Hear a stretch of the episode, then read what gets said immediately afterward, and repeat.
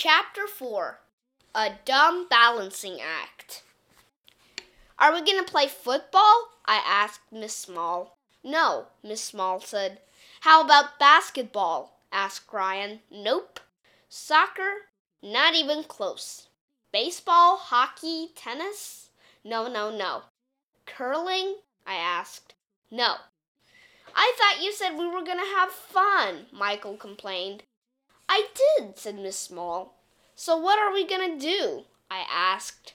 Miss Small went to a box near the bleachers and pulled out some giant feathers that were as long as her arms. We're going to balance these peacock feathers, she said. What? I asked.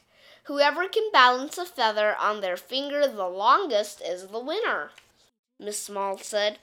She took a feather and balanced it on her finger. See, it's easy. She gave each of us a feather. I put the feather on my finger.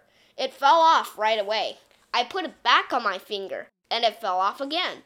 I tried moving my finger back and forth like Miss Small did to hold the feather up, but it fell off anyway.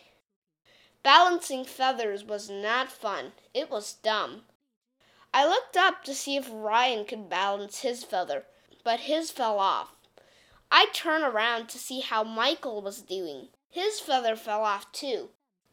In fact, there was only one kid in the whole class who was still balancing the dumb feather. It was Andrea Young.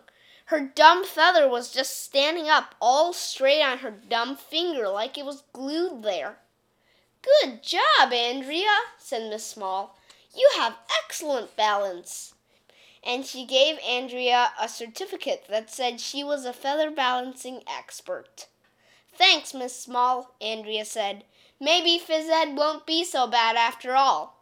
I hate her. No, you don't. Nah, nah, nah.